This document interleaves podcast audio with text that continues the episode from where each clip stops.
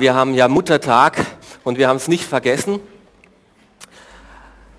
Allerdings, als wir äh, die Predigten eingeteilt haben, war das anders eingeteilt und das hat sich jetzt wegen den Referenten verschoben.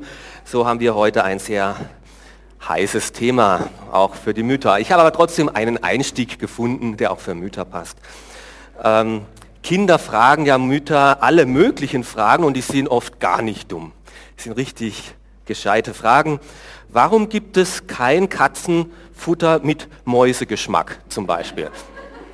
Das fragt sich die Katze auch. Ähm, oder warum laufen Nasen, während die Füße riechen? Ist nicht ganz logisch. Ähm, so, jetzt bin ich gespannt, wie man das jetzt hinten übersetzt. Ähm, oder warum stinken Fische so sehr, obwohl sie ihr ganzes Leben lang baden? Ähm, das macht nicht Sinn, wenn die Mama sagt, du stinkst, du musst jetzt baden gehen. Ähm, oder die Frage, die fand ich wirklich gescheit. Wenn Maisöl aus Mais gemacht wird und Olivenöl aus Oliven, wie sieht es mit Babyöl aus?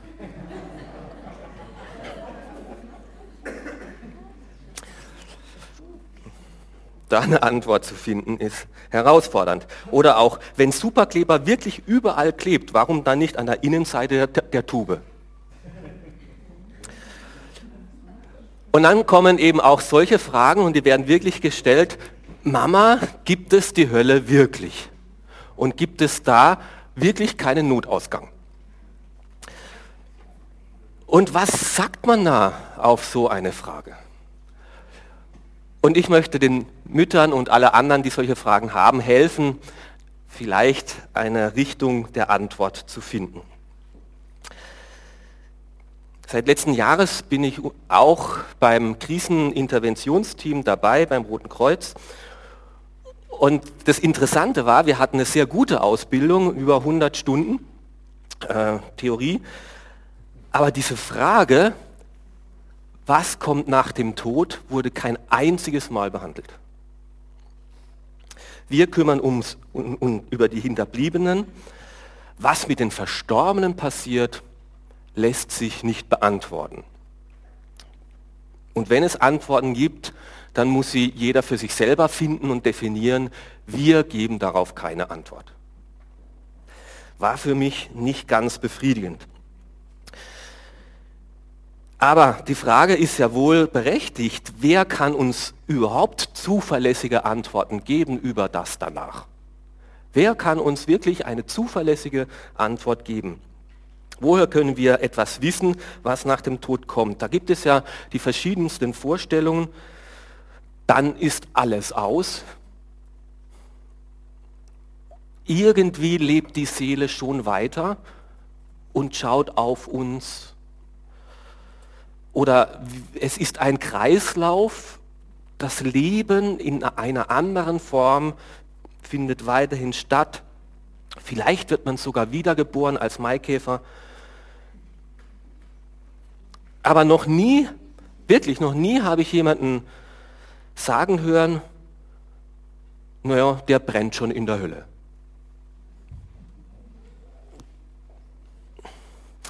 Die Hölle wurde aus unseren Köpfen abgeschafft, damit die Welt etwas angenehmer wird. Dann brauchen wir schon diese Sorge nicht zu haben. Heutzutage fürchtet man sich ja mehr von der Erderwärmung als vor den Flammen der ewige Verdammnis.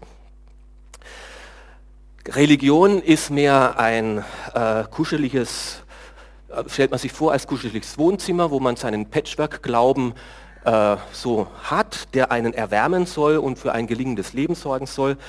Aber solche herausfordernden Themen wie Auferstehung oder Wiederkunft Christi oder jüngstes Gericht lieber nicht. Da ist man schon überfordert. Sicher kann sich jeder so seine Vorstellungen machen und seine Wünsche äußern. Darf jeder, ist okay. Aber wer kann uns helfen, da gesicherte Überzeugungen zu finden? Meines Wissens gibt es nur einen, der nicht nur die Schwelle des Todes in eine Richtung überschritten hat, sondern auch wieder in die andere Richtung. Der vom Tod wirklich wieder zurückgekommen ist.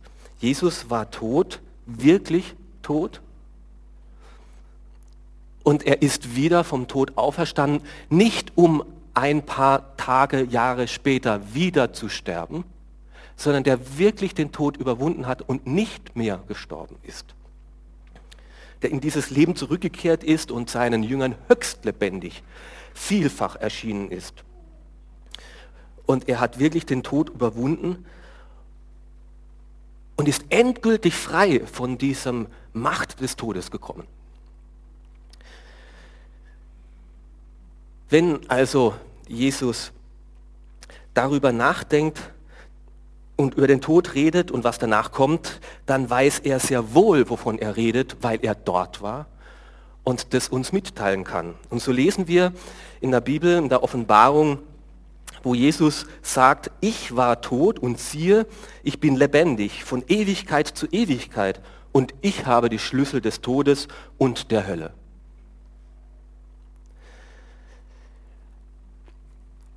Einen der spannendsten Filme, den ich äh, je gesehen habe, zumindest da, wo ich den erste Mal gesehen habe, oh, The Rock. Ich weiß nicht, ob ihr den kennt, ist halt ein Männer-Action-Film, The Rock. Und da geht es um diese Todesgefängnisinsel Alcatraz, wo niemand davon runtergekommen ist, von dieser Insel. Und jetzt ist diese Insel nicht mehr als Gefängnis, sondern ist ein Museum, aber Terroristen nehmen diese Insel für sich ein und tun von dort den amerikanischen Staat erpressen. Und jetzt war das Problem, okay, es hat niemand geschafft, von dieser Insel runterzukommen. Wie kommen wir jetzt auf diese Insel hinauf, unbemerkt? Niemand außer einem, natürlich Sean Connery, selbstverständlich. Ähm, der hat es geschafft, da auszubrechen. Und den braucht man jetzt eben, um den Weg hineinzufinden. Und genau das, darum geht es. Es hat niemand den Weg aus dem Tod heraus geschafft, außer diesem einen, Jesus Christus. Und der kann uns den Weg zeigen, wie wir den Weg finden können, um bewahrt zu bleiben. Er hat die Schlüssel des Todes und der Hölle, er weiß den Weg. Und so möchte ich Jesus fragen zu diesem Thema, was hast du uns dazu zu sagen? Achtung, festhalten. Der Menschensohn, damit meint er sich selber, er hat sich oft als Sohn des Menschen bezeichnet, wird seine Engel schicken und sie werden aus seinem Reich alles entfernen, was zur Sünde verleitet und alle Menschen, Böses tun. Und sie werden sie in den glühenden Ofen werfen. Dort werden sie schreien und mit den Zähnen knirschen. Dann werden alle, die zu Gott gehören, im Reich ihres Vaters leuchten wie die Sonne. Die Engel werden also die Menschen, die Böses getan haben, von den Gerechten trennen und in den glühenden Ofen werfen. Dann wird das große Weinen und Zähneknirschen anfangen. Schlechte Nachricht. Jesus redet tatsächlich von Himmel und Hölle. Und zwar nicht von zwei Orten, die irgendwie so märchenhaft, fantastisch, Märchenlandschaften sich darstellen, sondern als ganz reale Orte. Und mir ist beim Lesen dieser verschiedenen Aussagen, die Jesus über diese Orte gemacht haben, drei Dinge aufgefallen, die ich beobachten konnte. Die Hölle ist nicht der Ort, wo die Toten hinkommen. Es ist, gibt keine Lehre über die Hölle in der Bibel und Gott schickt niemanden in die Hölle. Ich werde sie euch erklären. Die Hölle ist nicht der Ort, wo die Toten hinkommen. Das ist nämlich interessant bei Jesus zu beobachten. Er unterscheidet zwischen dem Totenreich und der Hölle. Das Totenreich ist der Ort, wo man nach dem Tod hinkommt, aber das ist nur ein Zwischenreich. Da gibt es zwei verschiedene Worte. Im Alten Testament heißt es Sheol auf Hebräisch, im Neuen Testament ist es dann Hades, griechisch, und das wird üblicherweise in der Bibel dann eben auch mit Totenreich übersetzt. Und die Seelen der Ungläubigen, der Menschen, die nicht an Jesus Christus glauben, sind dort zeitlich begrenzt nach dem Tod bis zur Auferstehung, bis zum endgültigen Gericht. Und am Ende, wenn Jesus wiederkommt und Gericht hält, wird dieses Totenreich gelehrt werden. Alle Menschen, die dort sind, werden herauskommen und dann wird Gericht geübt und dann erst entscheidet sich, wo jemand seine Ewigkeit verbringt. Die Seelen der Gläubigen, die mit Jesus Christus verbunden sind, die kommen hingegen gleich nach dem Tod eben in das Paradies, sogenannte Paradies. Wenn Paulus in seinen Briefen immer wieder schreibt, am liebsten würde ich ja sterben, weil ich weiß, dass ich dann bei Jesus bin, meint er das ganz real und nicht erst nach Tausenden von Jahren. Sowohl also dieses Totenreich als auch das Paradies sind also nicht die endgültigen Orte, Himmel und Hölle, sondern zuerst kommt man eben in dieses Totenreich, diesen Aufbewahrungsort, bis dann Gott einmal richten wird, endgültig. Und als Jesus eben starb, heißt es im Glaubensbekenntnis hinabgestiegen in das Reich der Toten, wird es hier gemeint, Jesus ist nicht hinabgestiegen in die Hölle, sondern in das Totenreich, um auch den Menschen vor ihm zu erklären, dass er jetzt der Messias ist und ihnen das Evangelium zu bringen. Frage, ist dieses Totenreich jetzt so etwas Ähnliches wie das Fegefeuer? Die römisch-katholische Kirche hat ja diese Lehre vom Fegefeuer, das ist so ein Läuterungsort, wo die Seelen geläutert werden. Ich weiß nicht, ob ihr dieses Bild kennt. Wer sich in Klagenfurt auskennt, der kennt dieses Bild. Das ist nämlich in der Stadtpfarrkirche und dort bei einem Seitenaltar findet sich dieses Bild vom Fegefeuer. Und die Vorstellung ist eben die, dass man nach dem Tod in ein zeitlich begrenztes Fegefeuer kommt, wo die Seelen der Verstorbenen geläutert werden. Ihre zeitlichen Sündenstrafen, die sie nicht zu Lebzeiten vollkommen abgebüßt haben, müssen dann eben noch im Fegefeuer restlich abgebüßt werden. Und diese, nach dieser Zeit der Reinigung wird man dann in den Himmel weitervermittelt. Das Problem an dieser Lehre ist, dass wir keine einzige Bibelstelle dazu finden. Es gibt das Wort Fegefeuer in der Bibel gar nicht. Und es gibt auch gar keine Bibelstelle, die das Fegefeuer beschreiben würde. Ein Ort, wo man geläutert wird und hinterher dann wieder herauskommt. Vielmehr finden wir im Hebräerbrief die Aussage, sterben müssen alle Menschen aber sie sterben nur einmal und darauf folgt dann das Gericht. Das heißt, hier heißt es, zwischen Sterben und Gericht gibt es nicht irgendwie noch einen Prozess, eine Läuterung oder irgendetwas, was das verändert, sondern jeder stirbt und danach kommt dann das Gericht. Also kein Kreislauf von Wiedergeburten oder von Läuterungen,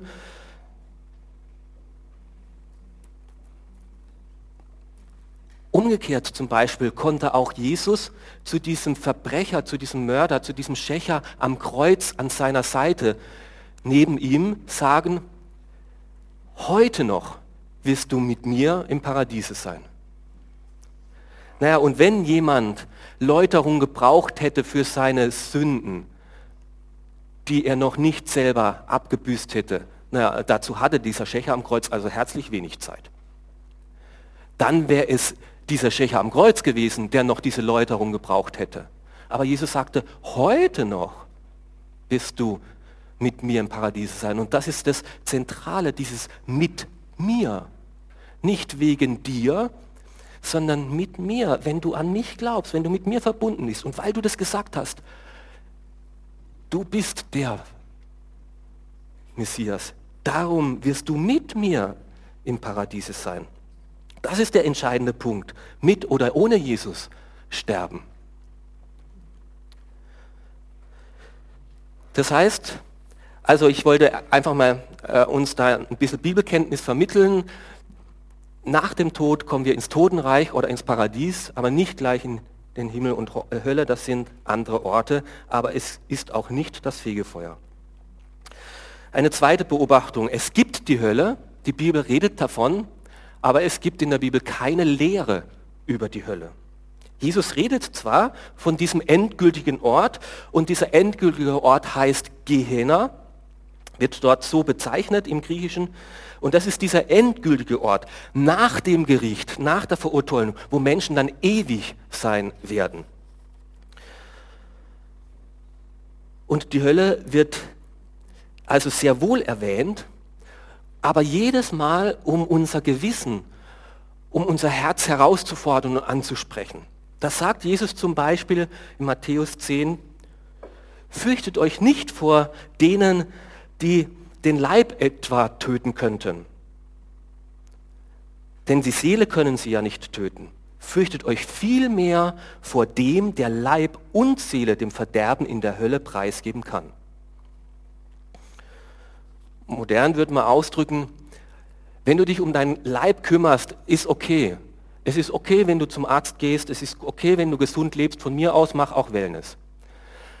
Aber viel wichtiger ist, was mit deiner Seele passiert. Weil dein Leib wird ein Ablaufdatum haben.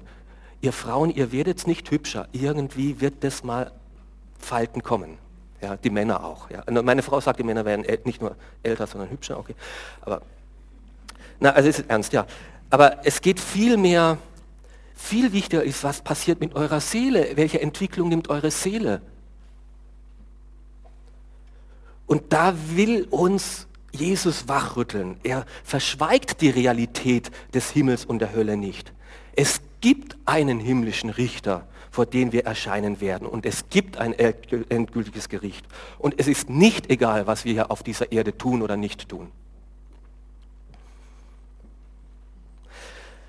So redet Jesus von der Hölle, aber wir finden nirgendwo irgendwo eine Beschreibung, eine, eine Abhandlung, ein Abschnitt über, ich lehre euch heute über die Hölle.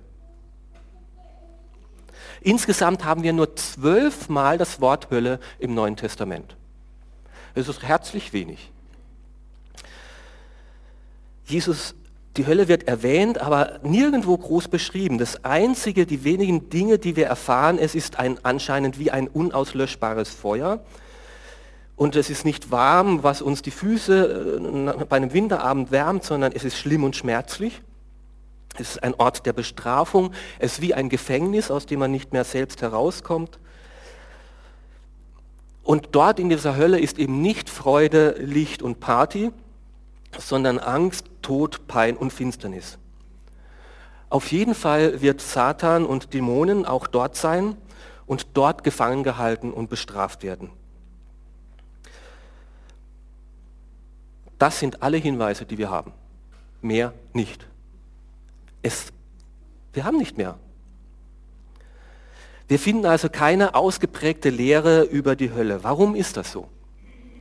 Naja, wahrscheinlich deswegen, weil wir es uns sowieso nicht vorstellen können.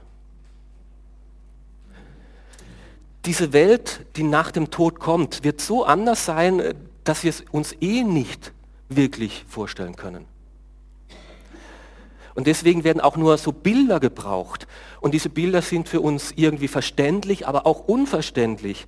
Wie zum Beispiel, da brennt ein Feuer und trotzdem ist es finster. Aha, absolute Finsternis. Ja.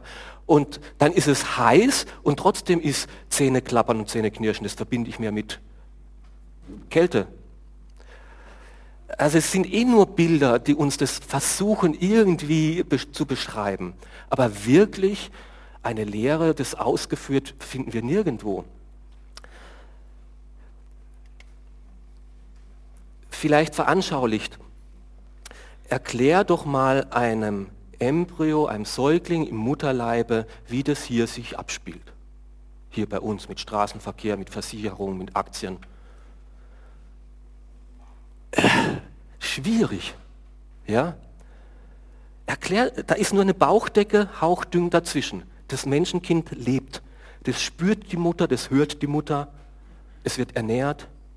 Erklär dir mal, wie es hier außen aussieht. Es ist das gleiche Menschenkind, das gleiche Leben. Es geht nicht. Und genauso geht es Jesus, wenn er versucht, über die Hölle zu reden. Es ist nur der Tod dazwischen. Wir werden die gleichen sein. Die Seele wird weiterleben. Aber es wird anders sein, wirklich komplett anders. Und deswegen, äh, glaube ich, wird auch da nicht viel darüber geredet. Natürlich stimmen die selbstgemachten Vorstellungen nicht, die kindlichen Vorstellungen von einem Teufel mit Hörnern und rotem Kopf und langem Schwanz, der mit einem Dreisack da durch die Gegend rennt. Natürlich ist das Kinderkram und dann noch, kriegt er auch noch vom Kaschball eins drauf. Also so darf man sich den, den Teufel nicht vorstellen. Und natürlich stimmt auch die Vorstellung nicht, dass der Satan der Fürst der Hölle wäre und dass er dann die anderen in der Hölle quält. Auch genau das ist ein Quatsch, finden wir nicht diese selbstgemachten, gebastelten Vorstellungen. Die Bibel malt also die Hölle mit ihren Qualen nicht aus. Deswegen ist auch die Hölle als Druckmittel der Kirche zu verwenden völlig deplatziert. Wenn man im Mittelalter das gemacht hat, die Schrecken der Hölle ausgemalt, mit allen möglichen Bildern sich dieses vorgestellt hat, was da passiert und wie, um dann die Leute unter Druck zu bringen, dass sie möglichst mehr spenden und der Ablasshandel wirklich floriert und das Volk gefügig machen, weil sie sonst in die Hölle kommen. Das hat mit dem Evangelium, mit der Bibel nichts zu tun. Die Bibel ist keine, die predigt nicht die Höllenqualen, sie predigt das Evangelium von Jesus Christus, der uns vom Tod erlösen möchte und nicht in die Hölle schicken möchte. Die, Hölle, äh, die, die Bibel predigt keine Drohebotschaft, sondern eine Siegesbotschaft. Jesus hat den Tod besiegt und er hat ihn überwunden und das ist das Evangelium, das Positive. Und wer sein Vertrauen auf ihn setzt, der braucht keine Angst mehr haben von dem, was nach dem Tod kommt. Für den ist es geklärt, der darf bei Jesus, bei Gott sein. Und die beste Erklärung für mich von der Hölle, wie man sich die Hölle vorstellen kann, es ist, die Abwesenheit Gottes. Die Hölle ist die Abwesenheit Gottes, die absolute Abwesenheit Gottes. Und Gott wird uns in der Bibel als Liebe beschrieben, als Gnade, als freundlich, geduldig und barmherzig, als Leben, als Licht. Und all das wird in kompletter Form im Himmel sein. Und für die Hölle wird von dem nichts mehr übrig bleiben. Da ist dann einfach das Gegenteil, die komplette Abwesenheit Gottes keine Gnade, kein Leben, kein Licht, keine Barmherzigkeit, keine Güte, keine Freundlichkeit, keine Gemeinschaft. Einfach die komplette Abwesenheit Gottes. Da muss Gott nicht noch zusätzlich das Feuer anfachen, um noch ein bisschen mehr Hitze zu erzeugen. Er muss sich nur zurückziehen. Und so schreibt auch der ehemalige Papst Benedikt XVI., also er lebt ja noch, aber ähm, sehr zutreffend in seinem sehr bekannten Jesusbuch 2007, dass Jesus Christus gekommen ist, um uns zu sagen, dass er alle im Paradies haben möchte. Die Hölle, von der man in unserer Zeit so wenig spricht, existiert und ist ewig für jede, für jene, die ihre Augen vor der Liebe Jesu verschließen. Und so komme ich also zu einem ersten Schluss bei diesem Thema, es gibt die Hölle wirklich, weil es sonst auch keinen Himmel gäbe. Wenn am Ende eh alle im Himmel landen würden, auch die Uneinsichtigen, die Starkköpfigen, die Menschenverachtenden, die Gottverachtenden, die Mörder, die Zuhälter, die Menschenhändler, die Okkultisten, die Profithaie, dann haben wir im Himmel genau das gleiche Problem wieder wie hier. Was ist dann anders? Wenn alle Übeltäter, ob sie uneinsichtig und wenn sie noch so uneinsichtig sind, von Petrus am Ende doch einfach durchgewunken werden. Was ist dann mit Hitler, mit Stalin, mit Mengele, Willst du die alle an deiner Seite im Himmel haben? Nein, zum Glück nicht. So sagt Jesus auch zu solchen Menschen im Matthäus-Evangelium, wie wollt ihr dem Gericht Gottes entgehen und verhindern, dass ihr in die Hölle geworfen werdet?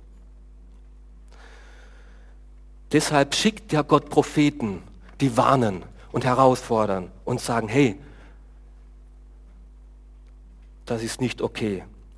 Aber wer diese Propheten ständig missachtet und überhört und umbringt und sie verfolgt, der wird einmal dafür die Strafe zahlen müssen.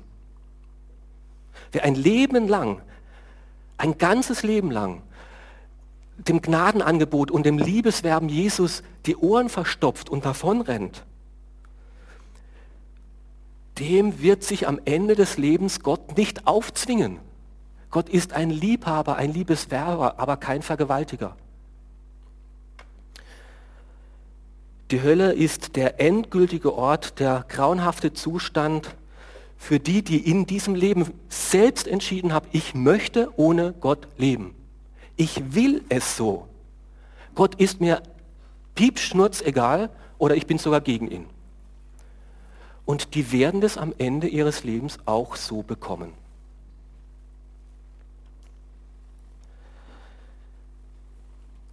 Es gibt die Hölle, weil es sonst keinen Himmel gibt und es gibt die Hölle, weil es sonst keine Gerechtigkeit gibt. Es muss einen Ort doch der Bestrafung geben. Das spüren wir doch immer wieder. Es gibt doch so viel Leid und so unvorstellbar grausame Dinge auf dieser Erde, dass man sie kaum aushält, kaum aushält, die Zeitung jeden Tag zu lesen. Und es kann doch Gott nicht egal sein, was, als ob das, nein, und Gott ist es nicht egal. Er sagt, es gibt einmal ein Gericht. Da wird das bestraft werden. Und ich muss euch ehrlich sagen, für mich gibt es immer wieder Situationen, wo ich froh bin zu wissen, es gibt einmal Gerechtigkeit. Auch wenn es hier jetzt nicht so ist. Auch wenn Gott in seiner Gnade oft nicht sofort dreinschlägt und es seine Menschenkinder, wenn sie Fehler machen, sofort züchtigt, sondern noch mit weinenden Augen, mit Tränen zuschaut und bangt und hofft, bitte kehrt's um, ich möchte euch noch Zeit geben. Aber es gibt für mich auch dieses gute Wissen und es wird einmal Gerechtigkeit geben. Und es wird Gott nicht egal sein, was Menschen anderen Menschen angetan haben. Es gibt diesen gerechten Richter.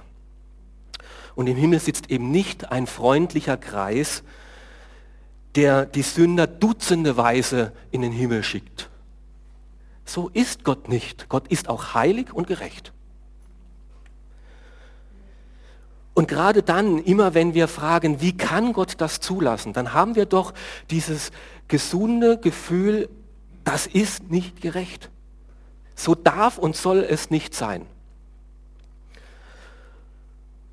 Und wenn jetzt Gott noch gnädig ist, dann dürfen wir wissen, aber einmal wird er eingreifen, dann wird er eingreifen und Gericht üben.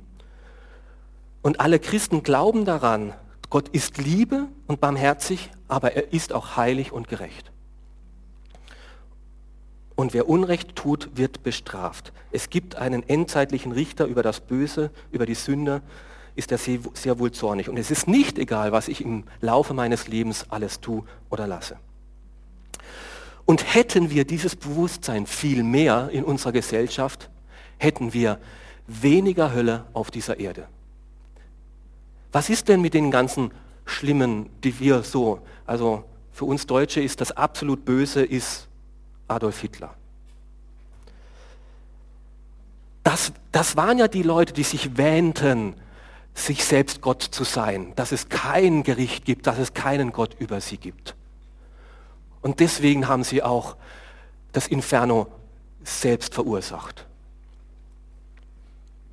Hätten sie eine Gottesfurcht, eine Höllenangst, wäre es vielleicht gar nicht so weit gekommen. Und dann macht man sich, schafft man den Gott ab und macht sein Inferno selbst. Und dann heißt es hinterher auch noch, wo war Gott in Auschwitz? Wo war Gott in Ruanda? Wo war Gott in Fukushima? Wie vermessen.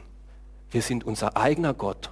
Und wenn wir unser Leben dann zur Hölle machen, ist dann der andere schuld.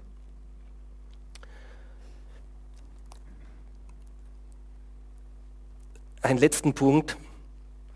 Gott schickt niemand in die Hölle. Ich habe diese Frage gelesen und ich kann sie gut verstehen. Ich kann mir nicht vorstellen, die Hand eines anderen Menschen auch nur eine Minute in eine heiße Flamme zu halten? Wie kann Gott da tausende Menschen in ein ewiges Feuer schicken? Ich kann die Frage gut verstehen. Aber Gott quält niemand, indem er in die Feuer schickt. Den Weg dorthin findet jeder von ganz von alleine. Gott schickt niemand in die Hölle. Und Gott kann, will auch nicht, dass wir sagen, ich komme jetzt Gott zu dir, damit du mich am Ende nicht quälst. Das ist überhaupt nicht die Pädagogik Gottes. Dass er Sadist ist und am Grill ist und die, die Menschen da umdreht, immer ein bisschen von hinten grillen und das Feuer noch ein bisschen einheizen. Es ist eine völlig Jesusfremde, bibelfremde Sichtweise. Das Evangelium ist das Gegenteil. Es ist eine gute Botschaft. Gott selber ging in den Tod, damit wir den Tod nicht erleiden müssen. Er nahm auf sich die Qualen der Sünde am Kreuz, damit wir sie nicht tragen müssen. Das Evangelium ist genau umgekehrt. Gott hat alles getan, damit ja niemand an diesen schrecklichen Ort gehen muss. Und er hat alles auf sich genommen. Er hat gelitten, damit wir nicht müssen. Er hat, ist gestorben für unsere Sünden, damit wir die Trennung von ihm nicht erleiden müssen, damit wir nicht vom Satan äh, gepeinigt werden, damit er kein Anrecht auf uns hat. Und nicht die Höllenangst, sondern diese überwältigende Liebe Jesu zu uns, die soll uns zur Umkehr treiben. Gott schickt also niemanden in die Hölle. Den Weg dorthin finden wir von ganz alleine. Gott tut alles, damit niemand dorthin gehen muss. Er tut alles, damit niemand die Hölle erleiden muss. Gott ist sehr aktiv. Er hilft, er geht Menschen nach, er begleitet sie, er erlöst sie. Er ist immer von Anfang an zum Wohl des Menschen da. Und er bietet auch uns sein Liebesangebot, sein Gnadensangebot an. Und wir dürfen entscheiden, ich will deine Liebe annehmen oder wir können kalt bleiben. Wir können hier entscheiden, ich will in den Himmel. Ja, wünscht sich Gott. Wir haben die Verantwortung, uns zu entscheiden. Ob Himmel oder Hölle ist also keine Frage des Schicksals, das sich irgendwo am Ende, irgendwo in der Ewigkeit mal entscheiden wird sondern es ist eine Entscheidung, die ich heute hier treffen kann. Ob ich Gott annehme und bei Gott sein möchte, jetzt in diesem Leben, und das wird sich auswirken bis in die Ewigkeit, oder ob ich mich Tag für Tag dafür entscheide, ich will ohne Gott leben. Er ist mir egal. Und das wird sich auswirken bis in alle Ewigkeit. Und weil Gott um die Realität weiß, wie das nach dem Tod weitergehen wird. Und dass es da diese große Scheidung geben wird. Deswegen warnt er auch so eindringlich und verschweigt es nicht und bittet und fleht. Im Matthäusevangelium sagt er es zu seinen Jüngern.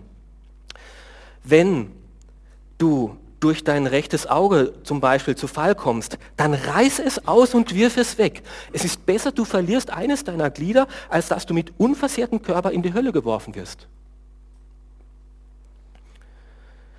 Natürlich will Jesus nicht, dass wir uns verstümmeln. Natürlich ist das wieder ein Bild. Selbst wenn ich das rechtere Auge ausreißen würde, kann ich mit meinem linken Auge immer noch Pornos anschauen oder was weiß ich. Aber es geht um die Radikalität. Entscheide jetzt, in welche Richtung dein Leben geht. Er sagt, jetzt ist die Möglichkeit, dass du von der Todesebene auf die Lebensebene kommst. Und der Weg im Himmel, der beginnt jetzt. Und der Weg in die Hölle, der beginnt jetzt. Und du kannst es jetzt schon ein Stück weit Himmel erleben, wenn du Gott in dein Leben hineinnimmst. Und du musst vielleicht jetzt schon ein Stück der Hölle erleben, weil dir Gottes Ordnungen sowas von egal sind. Und der Tod macht letztlich deine Entscheidung nur endgültig. Die Entscheidung fallen wir selbst nicht irgendwo, sondern jetzt und hier. Und deswegen redet Jesus immer nur ganz kurz von der Hölle und um es wach zu rütteln. Hey, du hast diese Verantwortung. Gott zwingt dich nicht, Gott liebt dich, Gott möchte dich. Aber du hast diese Verantwortung und du hast diese Freiheit. Und Gott traut uns diese Verantwortung zu. Er nimmt uns so ernst, so ehrlich, dass diese Entscheidung, dass er uns vor diese Entscheidung fällt. Natürlich können wir auch sagen, nach dem Tod ist alles aus und uns diese Entscheidung vom Leib halten. Natürlich ist ein gutes Recht. Aber Jesus, der im Tod war und zurückgekommen ist, hat eben gesagt, es ist nicht alles aus. Und so muss es die Hölle geben, weil es sonst auch keine Freiheit gibt. Er könnte es Gott nicht so machen, dass am Ende doch alle in den Himmel kommen. Nein, er kann es nicht machen. Er, er kann niemanden zwingen, der ein Leben lang sich verweigert hat. Wir haben wirklich die Freiheit, wir haben wirklich die Wahl. Und es ist unsere Entscheidung. Gott wirbt, Gott bemüht sich, Gott kommt zu jedem einzelnen Menschen. Er bittet, er lädt ein, er kämpft um ihn und er tut es auch bis heute. Würden alle Menschen wie auf einem Fließband am Ende doch alle irgendwie automatisch im Himmel landen, wäre auch das Kreuz von Jesus Christus völlig unnütz, überflüssig gewesen.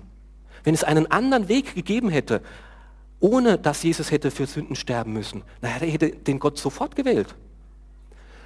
Aber Jesus wusste, es gibt keinen anderen Weg. Ich muss sterben, ich muss die Trennung von Gott erleben, damit es die Menschen nicht müssen. Und ich biete mein Sterben für sie an. Ich gebe es für sie.